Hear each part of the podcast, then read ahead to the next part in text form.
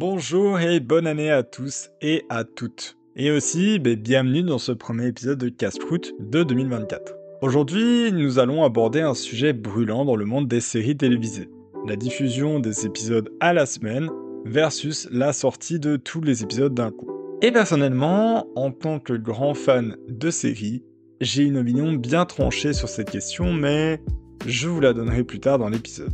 Dans les dernières années, l'arrivée des plateformes de streaming comme Netflix, Amazon Prime ou Disney ⁇ a révolutionné notre façon de consommer les séries. Avec la possibilité de dévorer toute une saison en une nuit, ben, le binge watching, ou aussi appelé marathon viewing, est devenu un phénomène de culture populaire. Mais récemment, on assiste à un retour aux sorties hebdomadaires, un format traditionnellement associé à la télévision classique.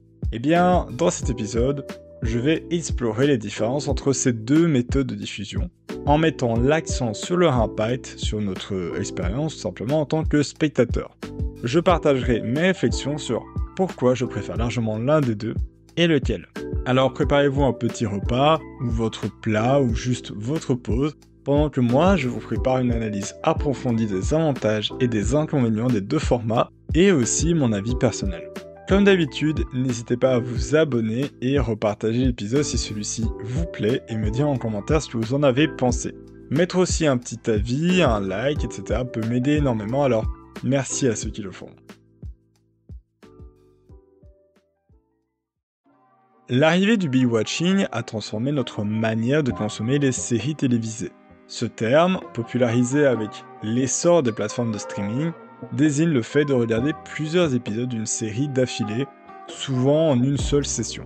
Ce phénomène a pris de l'ampleur avec la disponibilité des saisons entières en un seul clic, en offrant une expérience immersive et continue qui a séduit des millions de spectateurs à travers le monde. Cette façon de faire a plusieurs avantages distincts. Tout d'abord, il permet une immersion totale dans l'univers de la série. Quand on peut regarder plusieurs épisodes d'une saison entière sans interruption, l'expérience narrative devient plus profonde et engageante. On se perd dans l'histoire, on s'attache aux personnages, et on vit chaque rebondissement intensément. Cette continuité narrative est difficile à atteindre avec des sorties hebdomadaires où l'attente entre les épisodes peut diluer l'impact émotionnel et la tension dramatique. Ensuite, le binge-watching offre une flexibilité sans précédent. Vous comme moi euh, pouvons choisir quand et comment on veut regarder une série ce soit pour passer une soirée tranquille ou pour occuper un week-end pluvieux, avoir toute une saison disponible offre une liberté de choix qui correspond à nos modes de vie modernes, où l'on souhaite consommer du contenu selon notre propre emploi du temps et non selon un calendrier imposé. De plus, cette méthode élimine l'anticipation frustrante et les spoilers potentiels. Dans une ère où les médias sociaux débordent de discussions et d'analyses sur les dernières séries, pouvoir tout regarder d'un coup aide à éviter de se faire gâcher des moments clés de l'intrigue par des révélations accidentelles en ligne. Ces avantages ont fait du binge-watching une méthode de visionnage privilégiée pour beaucoup. Cependant, avec le retour des sorties hebdomadaires, nous sommes forcés de reconsidérer cette préférence. Est-ce que les sorties en bloc sont définitivement meilleures ou y a-t-il quelque chose à dire en faveur du retour aux méthodes traditionnelles de diffusion? Comme je le disais, le binge-watching a dominé la scène du streaming ces dernières années. Un changement notable se fait sentir avec le retour aux sorties hebdomadaires pour certaines séries. Des plateformes comme Disney ⁇ ou HBO Max par exemple adoptent ce format pour leurs productions phares, réintroduisant ainsi la tradition du rendez-vous télévisuel hebdomadaire. Ce retour aux sources soulève plusieurs points importants et révèle des dynamiques intéressantes dans notre relation avec les médias. L'une des principales raisons de ce retour est la volonté de prolonger l'engagement du spectateur avec la série. Lorsqu'un épisode sort chaque semaine, cela crée une anticipation, un suspense qui maintient les spectateurs impliqués sur une plus longue période. Cela contraste avec la méthode précédente, où l'engouement pour une série peut flamber rapidement mais s'éteindre tout aussi vite une fois la saison terminée. De plus, les sorties hebdomadaires favorisent les discussions et les théories entre les épisodes. Nous nous trouvons sur les réseaux sociaux tout le temps, alors ces discussions génèrent un buzz constant autour d'une série, la maintenant ainsi dans l'espace public et médiatique plus longtemps. Chaque épisode devient un événement, par exemple, autour duquel les communautés de fans se rassemblent pour partager leurs réactions et leurs spéculations. Cependant, cette méthode présente des inconvénients pour chacun habitué à la liberté offerte par le binge-watching. Personnellement, je trouve que l'attente entre les épisodes peut être frustrante, en particulier dans un monde où on est habitué à la gratification instantanée. De plus, pour ceux qui ont un emploi du temps chargé comme moi, trouver le temps de suivre une série à un rythme hebdomadaire peut s'avérer difficile. Ce format peut aussi exacerber le problème des spoilers, car l'attente entre les épisodes crée de nombreuses occasions pour que des détails clés soient révélés involontairement. Dans une culture où éviter les spoilers est devenu presque un sport en soi, cela peut ajouter une couche de stress inutile à l'expérience de visionnage. En définitive, le retour aux sorties hebdomadaires est un choix stratégique des plateformes de streaming, mais il ne répond pas nécessairement aux préférences de tous les spectateurs, dont le mien. Alors que nous avons discuté des raisons stratégiques derrière le retour aux sorties hebdomadaires, il est important d'examiner de plus près les inconvénients de ce format, surtout de notre point de vue. L'expérience de ce visionnage, dans ce cas, diffère grandement de celle offerte par le visionnage en rafale, et pas toujours de manière positive. Tout d'abord, moi je trouve que l'attente entre les épisodes est une source de frustration. Comme je le disais, on est dans un monde où nous sommes habitués à un accès immédiat à une multitude de contenus. Être forcé d'attendre une semaine entière pour voir la suite l'histoire est dommage. J'aimerais avoir cette liberté de regarder quand je veux, et si je souhaite regarder un épisode par semaine, bah, pouvoir le faire moi-même. Cette attente hebdomadaire casse le rythme et peut diminuer l'immersion dans l'histoire surtout pour des séries à suspense où la tension narrative est cruciale. De plus, cette attente hebdomadaire peut rendre difficile de rester à jour avec une série, surtout dans un, environnement médiatique saturé où de nouveaux contenus sont constamment disponibles. Très souvent, je perds le fil de l'histoire ou l'intérêt pour une série si l'attente entre l'épisode est trop longue ou si mon emploi du temps ne me permet pas de suivre régulièrement. Un autre inconvénient majeur des sorties hebdomadaires est le risque accru de spoilers. Dans une culture médiatique où le partage instantané d'opinions et d'analyse est la norme, éviter les spoilers devient une tâche ardue pour ceux qui ne peuvent pas regarder l'épisode dès leur sortie. Cela peut gâcher l'expérience de visionnage et dissuader certains spectateurs de suivre des séries à un rythme hebdomadaire. Maintenant, il est vrai que de ce côté, c'est aussi positif pour éviter de se faire spoiler la fin d'une saison entière. À voir comment on voit ce genre d'idée. Enfin, les sorties hebdomadaires limitent la flexibilité du spectateur en imposant un calendrier de visionnage.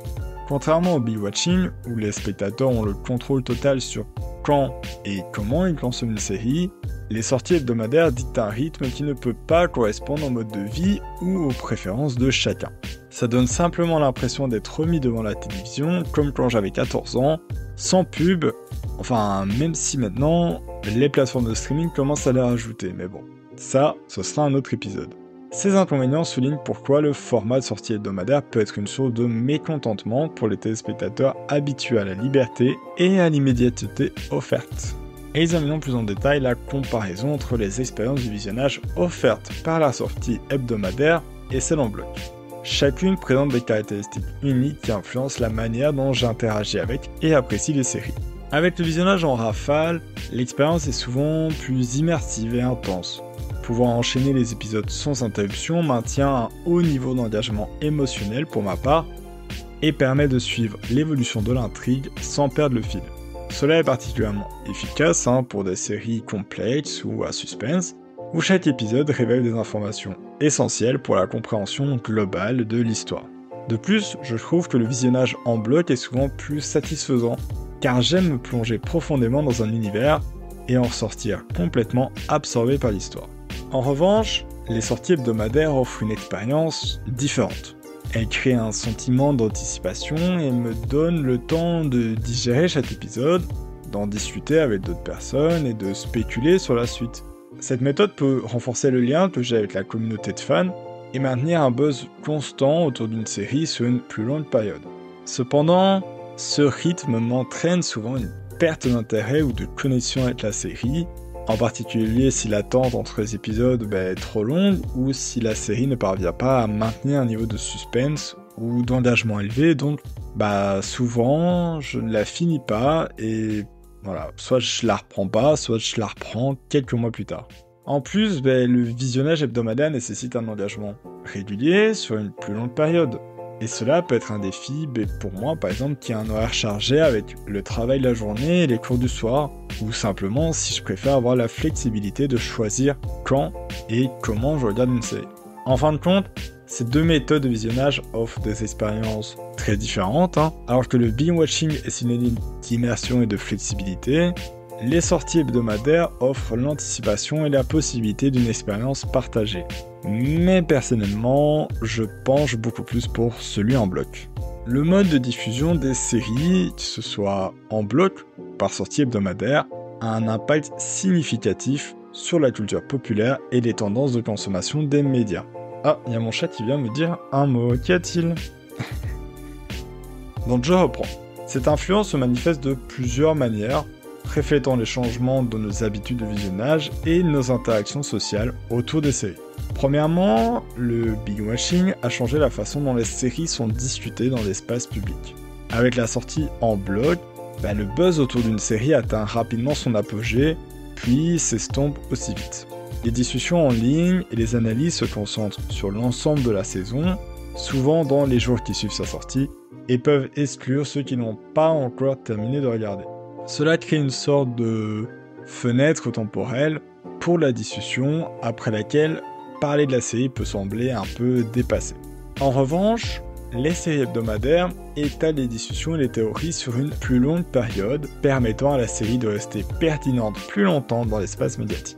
Chaque épisode devient un événement en soi, générant des discussions hebdomadaires et des anticipations qui peuvent renforcer la communauté des fans et maintenir l'intérêt pour la série, comme on a pu voir euh, récemment avec la série Loki. De plus, ces méthodes de diffusion influencent la façon dont les séries sont conçues et écrites. Pour les séries diffusées en bloc, les scénaristes peuvent concevoir l'histoire comme un long récit cohérent, sachant que les spectateurs regarderont probablement toute une saison d'une traite, ou en tout cas très rapidement. Pour les séries diffusées hebdomadairement, l'accent est mis sur la création des moments forts et de cliffhanger à la fin de chaque épisode, pour garder les spectateurs engagés d'une semaine à l'autre. Enfin, ces formats de diffusion ont des implications pour la manière dont les séries sont commercialisées et promues. Les sorties en bloc peuvent nécessiter une campagne marketing intensive avant la sortie, tandis que les sorties hebdomadaires permettent une promotion continue et renouvelée tout au long de la diffusion de la saison. Ces dynamiques montrent comment le format de diffusion d'une série peut influencer non seulement notre expérience en tant que spectateur, mais aussi la culture populaire dans son ensemble. En conclusion, la question de savoir si les séries doivent être diffusées en bloc ou par sortie hebdomadaire n'a pas de réponse unique. Chaque méthode a ses avantages et ses inconvénients, influant différemment notre expérience de visionnage et notre interaction avec le contenu. Moi, je suis plutôt team big watching car ça offre une immersion totale et une flexibilité de visionnage. Ainsi, je peux regarder quand je veux, autant que je veux. Si je souhaite faire une nuit blanche dans une série, j'ai le droit et je ne dois pas attendre 3 mois pour pouvoir tout regarder. Maintenant, je sais que ça peut conduire à une surconsommation rapide et à une discussion limitée dans le temps, mais finalement, tout est un peu limité, non?